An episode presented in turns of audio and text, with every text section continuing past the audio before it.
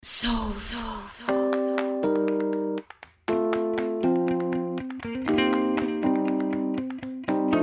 Y estamos en un nuevo capítulo de la cuarta ola. Este es nuestro 16 capítulo según la Fran, que está en los controles. Y nada, muy contentos porque tenemos una gran invitada, Sofía Brito, reconocida dentro del mundillo feminista. eh, tiene muchas credenciales, investigadora de Nodo 21, escritora también, que nos viene a hablar del lanzamiento de su último libro. eh, y bueno, feminista. Sofía, bien- bienvenida. Muchas gracias Maca por la invitación. Siempre un gusto estar entre feministas. Parece que sí. Ah, sí, obviamente. Oye, háblame de bestialidades, de este libro que, que lanzaste hace poco. Mira, Bestialidades fue un, un proceso escritural que surgió como en las movilizaciones feministas para mí. Como que yo siempre he sido de, escri- de escribir mucho, o sea, de estar escribiendo todo el tiempo. Tengo un WhatsApp conmigo misma, ¿cachai? Como que tengo como siempre un, Con tu conciencia. Claro, claro, con mi conciencia para no olvidarme de ciertas cuestiones y momentos que creo que son relevantes para las reflexiones posteriores también, o sea, como para hacer un balance de lo que ha sido todo lo que uno está viviendo. Y ese año fue tan eh, increíble, yo creo, en tantos sentidos, en tantas aristas de la vida, que me pareció que era necesario como dejar algunas cosas plasmadas sobre las reflexiones eh, desde una escritura que fuera no tan... eh, como convencional en ese sentido, sino que también con ciertas imágenes que fueron surgiendo en esos momentos. Eh, y ahí lo terminé, bueno, a fines del año pasado, cuando me enfermé, me dediqué a, a trabajarlo así. Te enfermaste después de, supongo, toda Sí. la histeria que fue el año 2018. Tú Sí, cumpliste pues. un rol re importante en el estallido eh, feminista. Cuéntame, ¿cómo fue eso para ti también? Pues, ¿cómo- Es que claro, yo creo que justamente, eh, a ver, como yo siempre he, he dicho y, y lo sigo sosteniendo, que mi caso es como uno de los millones de casos que hubieron el año pasado. O sea, yo creo que lo importante del mayo feminista, como se ha dicho, o de las movilizaciones que en realidad, bueno, no empiezan en mayo, sino que empiezan en abril en la Universidad Austral, fueron que no, no era simplemente de una sola persona que tuviera un caso particular excepcional, sino que dimos cuenta de un sistema, de una estructura de funcionamiento de la sociedad, de la educación, que en el fondo se basaba en las diferencias de género, que se basaba en la opresión, eh, que se basaba en el rol de las mujeres en la educación como siempre estas sujetas como de segunda categoría. Eh, y que eso obviamente que no solamente en el ámbito de la educación, ¿no? sino que se expandía a todos los eh, ámbitos de la sociedad. Y también fue bonito, yo creo, que darnos cuenta de que era un trazado histórico, ¿no? O sea, que lo que nosotras estábamos haciendo no era algo así como que se nos ocurrió a nosotras por primera vez, sino que había un, un recorrido ya caminado, ¿no? O sea, como dice el, el- el título del libro de la Liana Largo, o sea, habían calles caminadas, digamos. Nosotras, nosotras volvimos a caminar por esas mismas calles eh, de, de la construcción de una democracia feminista, de la construcción de una nueva forma de vivir. Yo creo que eso también es súper importante. Y eso es lo que también a mí me gustaría como, como dar cuenta, ¿no? Como de que esa apertura era como o esa pequeña eh, explosión como nosotros la vimos en un momento, en realidad, claro, o sea, tiene repercusiones mucho más grandes de lo que muchas veces nosotras podíamos vi- eh, visualizar en ese momento. Sí, porque tampoco había una conciencia, o sea, había una apertura fuerte de, de- dentro de la- las organizaciones feministas, pero también dentro de otros espacios que se empezaron a articular y a encontrar y a encontrarnos entre mujeres. Pero tampoco era que había una conciencia o como una preparatoria de esto va a ser de tal forma y va a estallar así y vamos como a romperla. No, fue como dándose. ¿Qué significa ser como parte de, de- de esta generación que claramente tiene un clivaje durante el 2018 eh, a un año de, ese quiebre? ¿Cuánto se ha crecido? ¿Cuánto se ha abierto? Y, tú también como representante de muchas. Yo siento que ha sido un proceso de muchos cambios y de aprendizaje, ¿no? de, darse cuenta cómo, cómo ha cambiado las lógicas del movimiento estudiantil, sobre todo para nosotras, desde que entramos a la universidad hasta hoy día. Yo siempre le digo, por ejemplo, a los, a los estudiantes de Derecho de los cuales soy ayudante, como ustedes entraron a, no, a otra facultad, a una facultad donde hablar de feminismo es un sentido común, a una facultad donde que las mujeres sean ayudantes es lo más normal del mundo y nadie como cuestionaría si es que alguien denuncia a otra persona, ¿no? O sea, siempre se pondría como la palabra de esa mujer sobre la mesa primero. Pero eso es otra facultad, eso es otra universidad también. Y eso, claro, tuvo sus procesos de, construcción de muchos años. O sea, yo me acuerdo, ponte tú, cuando la Melissa Sepúlveda, del 2014, eh, se tiró la candidatura de la FECH como la primera presidenta feminista, todos estábamos así como vueltos locos, así como, como entre que una contradicción de qué es esto, como qué, cuál es la relación que tiene el feminismo con la política, y empezar a entender cuál es el camino que se estaba construyendo, que como tú dices, claro, fue como súper explosivo, ¿no? O sea, cada vez que nosotros decíamos como ya, igual, porque yo me acuerdo del año pasado, el 2018, el 8 de marzo igual fue súper grande y, y, algo como que había en el ambiente, uno sentía una, una tensión que, bueno, que también se expresaba por lo que estaba pasando en Argentina, lo que había pasado en España, eh, pero claro, no sabíamos qué era ni cómo. Y yo creo que también en ese sentido es importante dar cuenta de cómo el feminismo también rompe esos límites de lo posible, ¿no? O sea que por más que nosotras hubiéramos preparado una estrategia determinada para poder como avanzar de una cierta forma, en realidad eh, no es lineal la forma en que se expresa y que por eso tiene como estas irrupciones y reemergencias cada cierto tiempo y que nuestra tarea ahora, yo creo, nuestro desafío central es que no, no desaparezca. O sea, sabemos que hay fuerzas conservadoras que están ahí eh, en ánimo de restauración. O sea, ¿Cómo eso es importante. eso? O sea, tú, eres investigadora de un centro de pensamiento que es Nodo 21, eh, pero también eres como dentro de este mundo em, una como de las precursoras, no quiero decir la vanguardia intelectual ni nada por el estilo, porque después como que se tira toda encima y no, y tienen razón. Eh, pero sí eres parte de, de, aquellas que desde sus distintas áreas están pensando, repensando también el, feminismo después de este estallido y, de qué hacer para que, no sé, pues la vuelta de la ola no te, no te coma mm. entre medio. Eh, y también de lo que esto ha traído consigo, como tú decías. Por ejemplo, la reacción de, de los grupos más conservadores eh, es una realidad. En ese aspecto, eh, ¿cómo lo ves tú? ¿Cómo, ¿Qué conversaciones se están dando en torno a esa, temática? Bueno, son, son bastantes los temas que se han abierto a raíz de esto. ¿ah? Yo creo que mm, en realidad es bien importante dar cuenta que una de nuestras tareas centrales es historizar este momento también, ¿no? O sea, hacerlo parte de la historia como, como punto cero, yo creo. O sea, dar cuenta que esto no fue simplemente un berrinche de niñitas que un día salieron a la calle y después como que se volvieron para su casa, ¿no? sino que es un proceso histórico que en realidad, como decía anteriormente, viene como, como a, alguna manera rearticular las discusiones que también se dan las feministas de los 80, que también se dan las feministas del 40.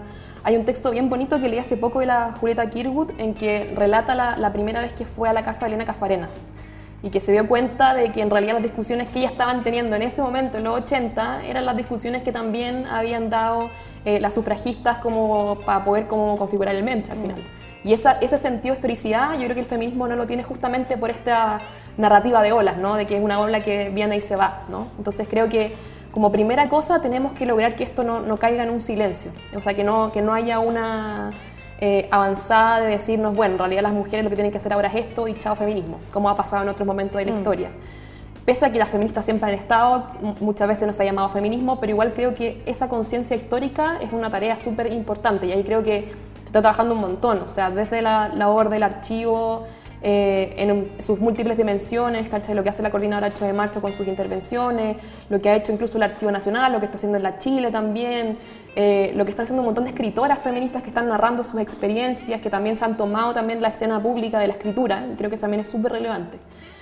Y por otro lado, creo que, eh, bueno, el sábado tuvimos la primera sesión de la Escuela de Feminismos Críticos para el Chile Actual, que preparamos en conjunto en Nodo 21 con la Fundación Rosa Luxemburgo, y justamente esta sesión eh, daba cuenta de la, discusión que hay entre feminismo y política, ¿no? de que siempre ha sido muy complejo eh, entender cuáles son las tesis que están presentes para de alguna manera abordar las discusiones desde el feminismo eh, y avanzar en posiciones que justamente no involucren una, una un, un estancamiento o bien una contraofensiva restauradora de los marcos del patriarcado anteriores.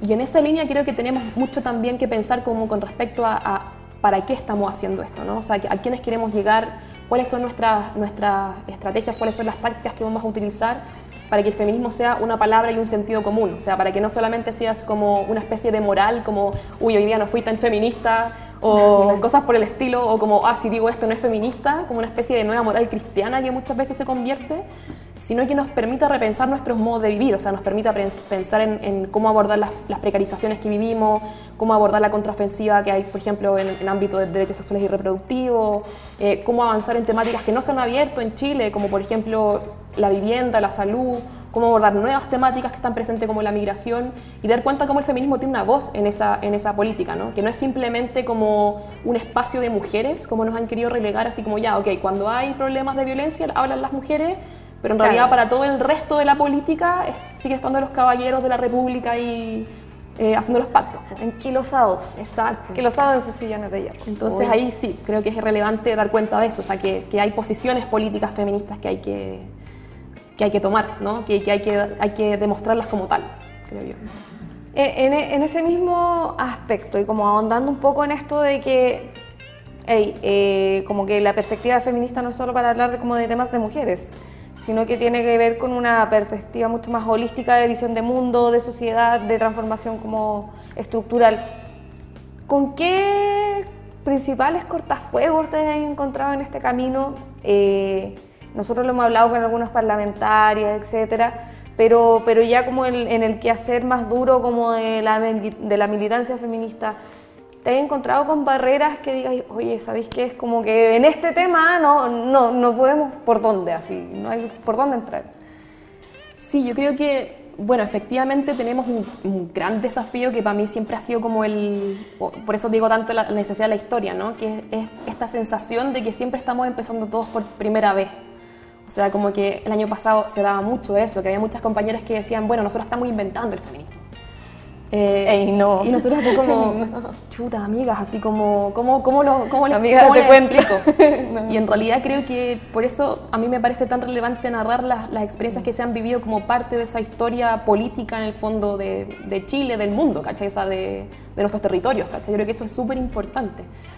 Eh, y en esa misma línea, eso nos permite dar una disputa como decir, bueno, o sea, por ejemplo, si queremos hacer una lectura de lo que estaba pasando en el Chile eh, como contra la dictadura, no solamente tenéis que pensar lo que estaban eh, haciendo en el fondo los diferentes dirigentes de cada partido político, sino que estaba haciendo el movimiento de mujeres. ¿Por qué no sabíamos nada de ese movimiento de mujeres?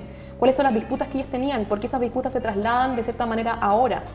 Eh, Porque solo se les recuerda como las que levantaban la olla Claro. y que daban como alimento. Eso, ¿cachai? Como solamente en base a las labores de cuidado y no en base a una serie de, de otras aristas políticas que se estaban levantando como ser, al final de cuentas, el único movimiento social que tenía la capacidad de convocar desde la democracia cristiana hasta el MIR, ¿cachai? O sea, como no es menor, digamos. Eh, y en esa misma línea, creo que por eso mismo también, como por esa falta de sentido de historicidad, muchas veces nos quedamos en, en pensar el feminismo justamente como una moral y eso es súper complejo de sacar adelante muchas veces. O sea, que te digan, oye, pero tú no eres feminista, oye, pero tú, ¿por qué estás diciendo esto si tú no eres feminista? ¿Cachai? Como, ¿por qué estáis, no sé, como, ¿por qué tenéis contradicciones como con tu sexualidad si eres feminista? No sé, como un montón de cosas que en realidad... eh, no dan cuenta justamente de, que el feminismo tiene contradicciones. Nos pasa mucho también ahora con la figura de Gabriela Mistral, ¿no? O sea, Sí, justamente mañana tenemos un conversatorio en la Fundación Pablo Neruda, en Espacio Extravagario, sobre esto, como sobre la figura de Gabriela Mistral eh, en el contexto actual, en el fondo como una gran poeta, pero también como una gran política latinoamericana, y que pareciera ser que uno dice, bueno, es que era o no era feminista Gabriela Mistral, como, bueno, tiene aspectos, tiene acciones que eran feministas, y otras que obviamente que a lo mejor Y no que son parte que de su con- época también. Y de su contexto, y de su vida, Y de su represión de- interna. Exacto. Y, y entonces- claro, o sea, es, es re complejo. Y teniendo en cuenta eso, como, como así como saquemos el tejido. no, esa, esa como visión de que prácticamente hay como un decálogo para ser feminista y como que tenéis que cumplir así como check-in. Ya hoy día, hoy día me levanté súper feminista, voy a tomar un desayuno feminista, voy a tener un Claro. viaje feminista. Sí. ¿Cómo, cómo, cómo llevar esa... ¿Cómo ser feminista ahora? O sea, como que es súper complejo porque, por un lado, una está todo el rato repensándose y sintiendo, oye, esto que sentí hoy día, pucha, no, me enojé con mi pololo hoy día en la mañana y fue una visión súper patriarcal desde mi parte, ¿cachai? Así que no, estoy mal. Y, y vais, no sé, co- conversáis con, con, en mi caso, con una fuente y esa fuente de vuelta te pone también en entredicho porque tenía una perspectiva como feminista para el mundo y tus papás y tus amigos y, y tus amigos todo el rato te están pensando, oye, es que no sé si lo que hice fue machista o no. Claro. ¿Cómo, cómo eh, generar ese cambio social de, de no llevar esto como un yugo, más que Mm. llevarlo como una forma nueva de poder llevar bien la vida? Claro, yo creo que eso da cuenta de que nos pensamos muchas veces en términos súper individuales también, ¿no? Que en fondo la forma en que, en que trabaja el neoliberalismo también es dar cuenta de que la única forma de ser en el mundo es desde parte del el yo, o sea, de cómo, cómo yo me expreso ante el mundo y no como en realidad lo pensamos en colectivo, ¿no? O sea, como como en realidad eh, consideramos que hay un movimiento feminista más que líderes, por ejemplo.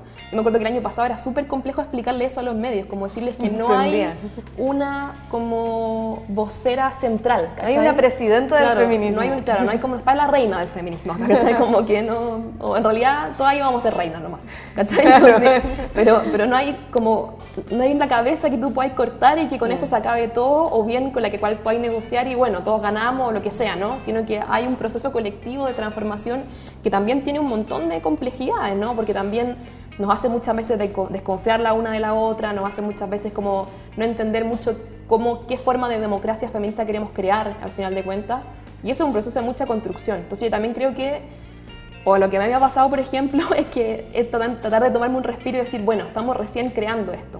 Estamos recién eh, trabajando en estos dilemas actuales, en este contexto con esta cantidad de redes sociales, con esta cantidad de, de, alguna manera, como estímulos por un lado y por el otro. Eh, y la, la, posibilidad de darse cuenta de eso, de que estamos en un constante proceso de construcción y creación no solas, creo que es súper importante. O sea, por ejemplo, el año pasado yo me acuerdo, o sea, nosotros después del mayo quedamos así como, ¿ahora qué? Así como con un vacío interno. Y me acuerdo que, que la Diamela, el TIP, como que en un, en un encuentro nos dijo como, lo importante de esto es que sucedió. O sea, más allá del balance más, balance menos, esto sucedió y bueno, las cosas van a ir cambiando y uno se da cuenta de eso, se da cuenta de cómo al final eh, hay mayores relaciones también distintas, eh, mayores posibilidades de pensar, como la forma en que queremos relacionarnos con nuestras amigas, con nuestras parejas, etc. Eh, pero claro, que creo que es importante tomar ese respiro para no decir, bueno, esto es como el nuevo decálogo, el nuevo feministómetro y esta es más feminista que la otra, que es lo que hemos caído siempre en realidad también. La izquierda antes era como quién es más de izquierda uno que el otro, ahora es quién es más feminista uno que otro. Yo creo que... Y también, sobre todo, reconocer una cuestión que es súper complicada o que al principio fue súper complicada en las movilizaciones, que no hay un solo feminismo. ¿no? Sino y que, le cuesta mucho a la gente común y corriente entender. Exacto, hay una multiplicidad de feminismo expresándose, por eso hay tantas organizaciones que han surgido, o sea, este tiempo o sea, han surgido desde WhatsApp de compañeras de trabajo que ya son un espacio feminista en el fondo de reflexión, que ya eso de tener un WhatsApp con tus compañeras de trabajo es eso al final de cuentas, hasta organizaciones más grandes como Abofem, como Redofem, como la misma coordinadora 8 de marzo que lleva un tiempo, eh, o sea, un montón de organizaciones que están ahí eh, retomando un poco la, la, disputa desde también desde su mismo espacio, ¿no? desde su mismo espacio de trabajo, su mismo espacio de, eh, su mismo territorio. Entonces creo que ahí nos falta ese sentido de colectividad, quizá tomarlo más, como, como abrazarlo de mejor manera. Yo creo que eso es súper importante. Oye, ¿cómo veis eso de que em, de una u otra forma también el feminismo ha ayudado a que se colectivicen espacios que antes no estaban tan colectivizados o que se armen orgánicas? Mm en, no sé, pues, en, en, espacios como empresas privadas, ¿cachai? Que, no, que eran, son muy reacios quizás a la conformación de un sindicato, pero sí hay como asambleas, en el caso, cuando tú, no sé, pues, de asambleas de periodistas, asambleas de abogados, asambleas de, de todo, finalmente. ¿Eso choca un poco? ¿Tú crees que hiere de alguna forma también eh, el ego tradicional de la organización? Ponte tú dentro de los núcleos de izquierda en donde, pucha, históricamente no hemos podido llegar a esos espacios y la ola feminista raza con todo y logra organizar a, muchas mujeres dentro de esas áreas. Yo creo que tenemos que dejar un poco la, la forma ortodoxa de leer eh, las formas de organización de la izquierda. Yo creo que estamos chocando alto en eso hace rato, creo yo. Mm. Y creo que eso no, justamente no nos deja ver que, por ejemplo, una asamblea o un grupo de WhatsApp es igual de importante o puede tener la misma relevancia que un sindicato, al final de cuentas, en formas de movilización, ¿no? Y también las condiciones del trabajo actual están cambiando. O sea, ya la huelga de Walmart dio cuenta de un proceso de automatización el cual en realidad estamos hablando súper poco, en realidad para lo que debería empezar a hablarse en este momento de la izquierda. Entonces, de repente, nos, o sea, si bien creo que hay que pasar revista y estar en un constante balance de lo que fue la izquierda del siglo XX, de repente nos damos, no nos damos cuenta de cómo efectivamente los nuevos momentos sociales están cambiando la forma de hacer política y muchas veces por nos pasan por encima al final de cuentas. Mm. Entonces, creo que el año pasado también dio cuenta harto de eso, o sea, como un cambio de lógica en el movimiento estudiantil, en el cual también las instituciones clásicas del movimiento estudiantil son necesarias de revisar. Y eso es, es, bueno al final de cuentas, o sea, es bueno poder empezar a darle una vuelta a qué es lo que se está pensando y qué es lo que antes en realidad no se veía. O sea, nosotros el año pasado decíamos eso, ¿no? O sea, cómo al final de cuentas la demanda de educación pública de calidad se complejizaba con la demanda de educación no sexista o con la demanda de una educación feminista y no es que fuera como una negación de lo anterior, ¿no? Sino es un complemento. Claro, y, acá yo creo que pasa lo mismo, ¿no? O sea, creo que la forma en que se organizan las compañeras, por ejemplo, en Redofem es, es, sumamente importante para una crítica al funcionamiento justamente de, todo el gremio de profesores al final en Chile, o sea, como, como al final el feminismo nutre eso, una crítica positiva en ese sentido, ¿no? Nutre la organización eh, con perspectivas que, claro, que muchas veces no se tienen porque estamos muy anclados a lógicas que son igual históricas y que les tenemos un cierto cariño y cosas por el estilo, pero que se necesitan repensar y también justamente si es que lo que estamos apuntando es una masividad, lo que estamos apuntando es que efectivamente haya más mujeres y más personas que se sientan representadas con esto, que haya más mujeres en todos los espacios y en todos los márgenes también que se sientan representadas con esto, porque también sabemos que hay una, eh, o sea, hay un feminismo que es hegemónico que no es el nuestro todavía. Sabemos que efectivamente hay un feminismo liberal que, que se ha instalado como la hegemonía y eso también tenemos que empezar a, a, resquebrajar esos cimientos de alguna manera. Eh, en eso se necesita justamente pensar qué es lo que estamos viendo hoy, o sea, que, dónde estamos viviendo, en qué, en qué país, en qué ciudad, con qué redes, ¿cachai? Como, con qué formas de comunicación. Y eso nos cuesta acto, yo creo. Ahí hay un, palo importante que, que, debatir. Cuesta. Yo creo que en, en, la movilización de los profes y las profes quedó muy, muy, muy evidenciado cuando de partida llegaban a negociar con el Ministerio de Educación y una de las principales demandas y que tú le preguntabas, y a mí me tocó reportear harto y le preguntabas en la calle a, las profes, era como ese sentir de que no se reivindicara y no se reconociera el trabajo de las y los educadores de párvulo y las y los educadores diferenciales, que en un 95 y un 99% son mujeres. Exacto, sí. Y llegabas y había una mesa en donde había una mujer o no había mm. mujeres sentadas de representación de, de los y las profesoras. Entonces, eso, esa, esa imagen era muy, como retrataba muy bien cuán atrás están los espacios mm. organizacionales tradicionales de la sociedad de lo mm. que significa como la pelea que ha dado la mujer por restituir también su lugar dentro de la sociedad. Claro, y justamente no es que, no es que queremos que estén mujeres porque estén mujeres, ¿no? O sea, yo creo que también se ha vaciado un poco de repente el debate de las políticas de cuotas como es necesario que estén mujeres para que haya paridad, punto final. y en realidad, claro, o sea, en realidad, o sea, qué mujeres para qué representación, de qué sectores también. Yo creo que eso también es importante, ¿no? Dar cuenta que hay un programa del feminismo que tiene que avanzar en ese sentido, en esos espacios. Hay, claro, como tú decías, en el fondo una, una, una serie de complejidades que solamente están presentes dentro de las mujeres de la educación, que solamente ellas pueden dar cuenta, ¿no? En esos espacios de representación y que lamentablemente eh, muchas veces, claro, no se recogen pero que yo creo que ahí está el desafío, ¿no? O sea, que no nos quedemos como en esa sensación de como no lo logramos, porque también de repente somos súper derrotistas y también mm. nos cuesta eso, sino decir, bueno, ¿cómo, ¿cómo repensamos esto desde ahora? ¿Cuáles son las lógicas que efectivamente el feminismo instaura, ¿no? O sea, como... ¿Qué, ¿Qué, significa tener una organización horizontal, por ejemplo? ¿Qué significa tener una organización eh, que en el fondo tenga, por ejemplo, la posibilidad de revocar a sus representantes?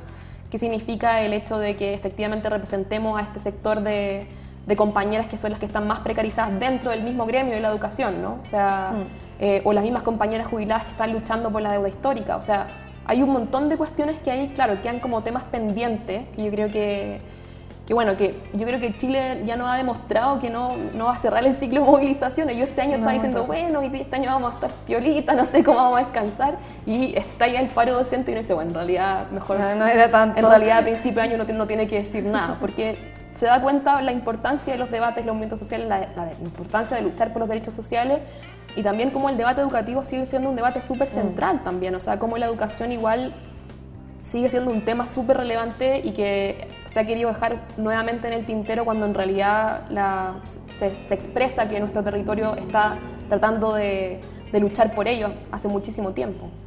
Oye, vamos a hacer una pausa temática dentro del programa y vamos a hablar, eh, ya, ya después del capítulo que tuvimos de los cancelados y los canceladas, me cuestioné caleta este tema de si es, oye, se escucha ruido de fondo porque estamos aquí en la sala de redacción, entonces de repente se mete el ruido.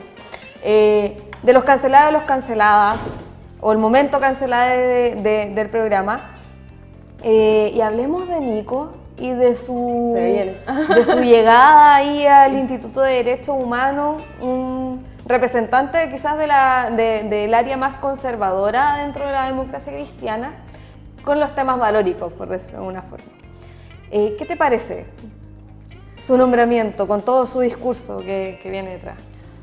Bueno, la verdad es que diciéndolo así bien directamente, me parece un retroceso en las políticas que tenemos con respecto al rol que tiene que jugar un Instituto Nacional de Derechos Humanos, justamente en esto que, claro, se ha querido encasillar como temas valóricos, pero que son no son temas de valóricos como, por así decirlo, como desagregados del resto de las temáticas, sino que son temas de derechos sociales.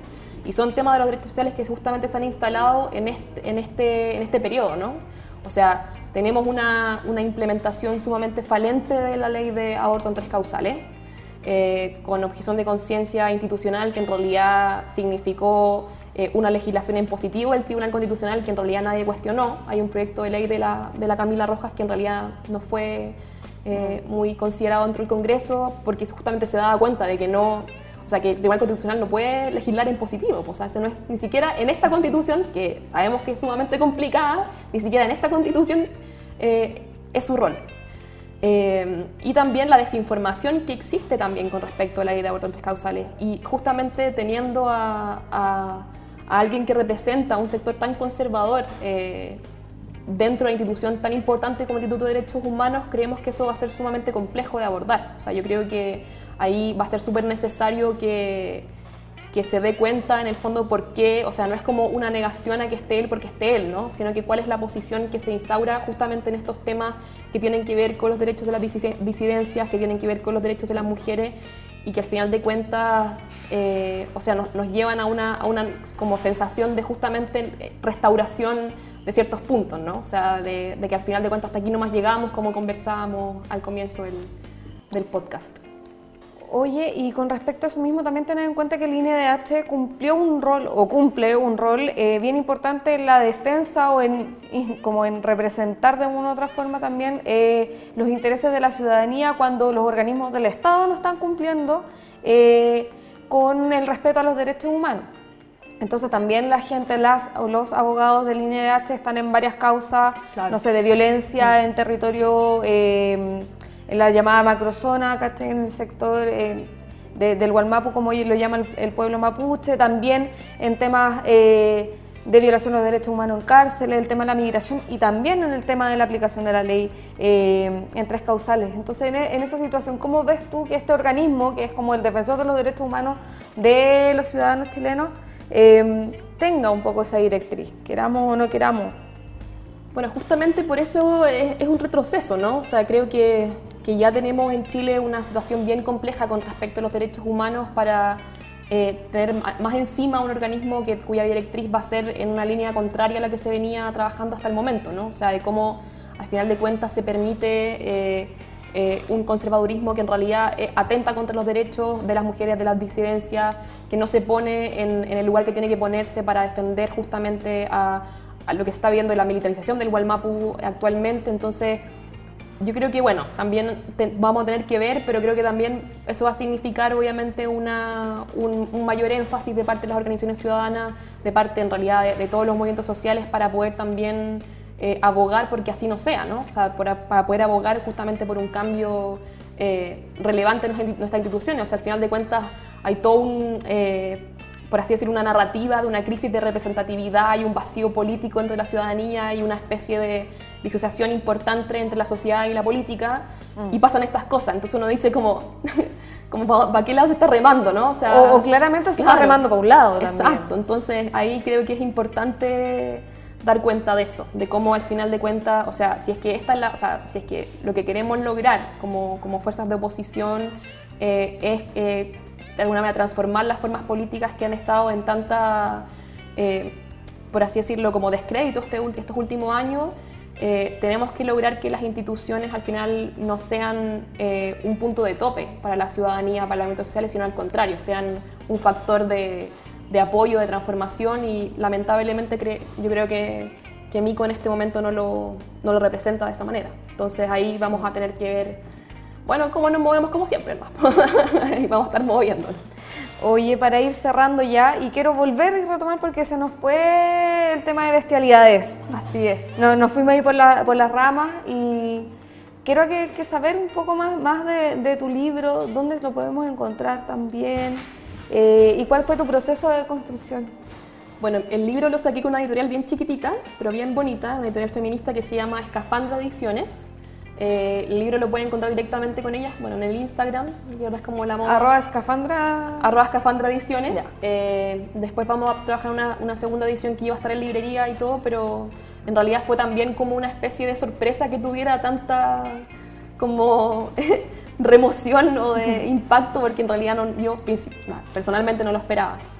Y el libro, bueno, como te contaba, estuvo construido en ese momento. Es un libro que intenta narrar un poco la, la visión de diferentes voces de cómo se vive el, la subversión de pasar a ser mujer y no saber qué ser, ¿no? O sea, porque siempre las mujeres hemos estado narradas como desde una perspectiva bien como de la otredad masculina, un poco, de ser como la contracara de lo masculino, así como la femenina, frágil mujer de los cuidados, reproducción, por así decirlo.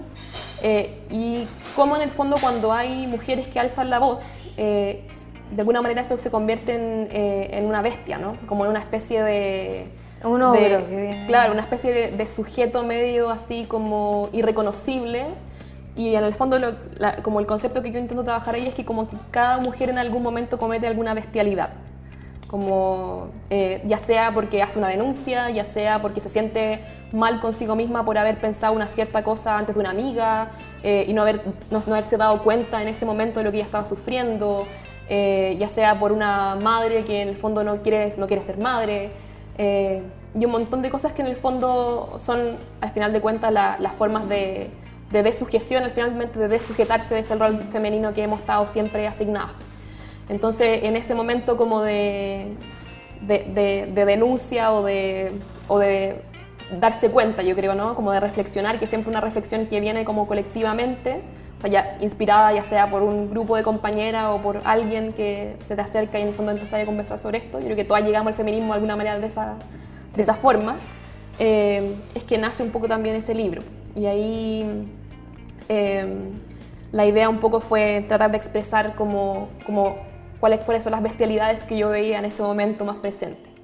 ¿Son relatos tuyos? Eh... Son poemas. Poemas. Sí, es un poemario eh, y claro, tiene una voz, la, la, mayoría de los poemas está escrito en primera persona, pero claro, o sea, algunas cosas que son más mías directamente y otras que son más de el hablante propio del, del poemario, que bueno, como han dicho hartos poetas por ahí, el que habla en el poema siempre es otro, pues no es una misma. Y de hecho yo el otro día le comentaba a un amigo... Eh, que, que, yo siento de alguna manera que para mí los dos poemarios que he escrito han sido como una especie de abortos. O sea, es la figura que he ocupado. Porque creo que son, son como pensamientos y, el fondo, expresiones que ya no me pertenecen, ¿no? que ya se lanzaron al mundo, pero que yo aborté en el camino. O sea, aborté en el camino porque en realidad no tengo ganas de maternarlos ni de cuidarlos, sino que, que, que sean no lo que entregaste sean. Nomás que sean lo que tengan que ser, en el fondo, que sean lo que tengan que ser y de muchas veces de hecho lo leo y es como, chuta, qué raro esto, como que de repente no, ni siquiera me reconozco a mí misma. Entonces creo que igual eso es, para pa mí al menos la escritura es así, ¿no? Como una especie de, tarea abortiva también, como de decidir en el fondo, eh, como de alguna manera eh, entregar esos pensamientos a la vida eh, de cualquier otra persona y no maternarlos como míos o no cuidarlos como míos. Y eso es como la figura que estoy ocupando ahora, la verdad. Estoy trabajando en ella. Vamos entonces a ver y a leer todas esas complejidades abortivas que estuviste complejidades en este, abortivas, sí, en este bueno libro. Complejidades sí. abortivas. Así vamos a titular después el, el podcast y el capítulo de hoy. Oye, muchas gracias. No sé si quieres dar tus redes sociales para que te sigan o, o en dónde pueden encontrar el libro, las de Nodo. Sí, pues contarles igual que, que, bueno, que tenemos una segunda versión de la Escuela de Feminismos Críticos, que va a ser el 24 de agosto. Pueden encontrar toda la información en las redes de Nodo 21, en el Twitter, Instagram, Fundación Nodo 21.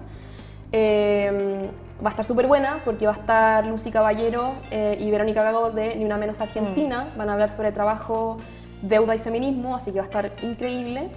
Eh, y también, bueno, contarles que van a, van a haber hartas actividades con respecto a, a diferentes eh, escrituras que estamos haciendo con algunas poetas y escritoras feministas, así que también eso va a estar en, mi, en ahí mis redes. tienen que avisarnos para sí, pues, vamos a estar ahí. poder hablar del tema igual. Sí, pues y mañana justamente... El bueno, viernes. Sí, mañana el viernes. O sea, hoy día, porque nos van a escuchar el viernes, Ah, pero sí, es muy entonces, extraño. En ese caso, hoy día mismo a las seis y media de la tarde, o a las siete, si no, ya, pero lleguen a las seis y media por si acaso, eh, en el espacio extravagario va a haber un conversatorio con el Elvira Hernández sobre Gabriela Mistral.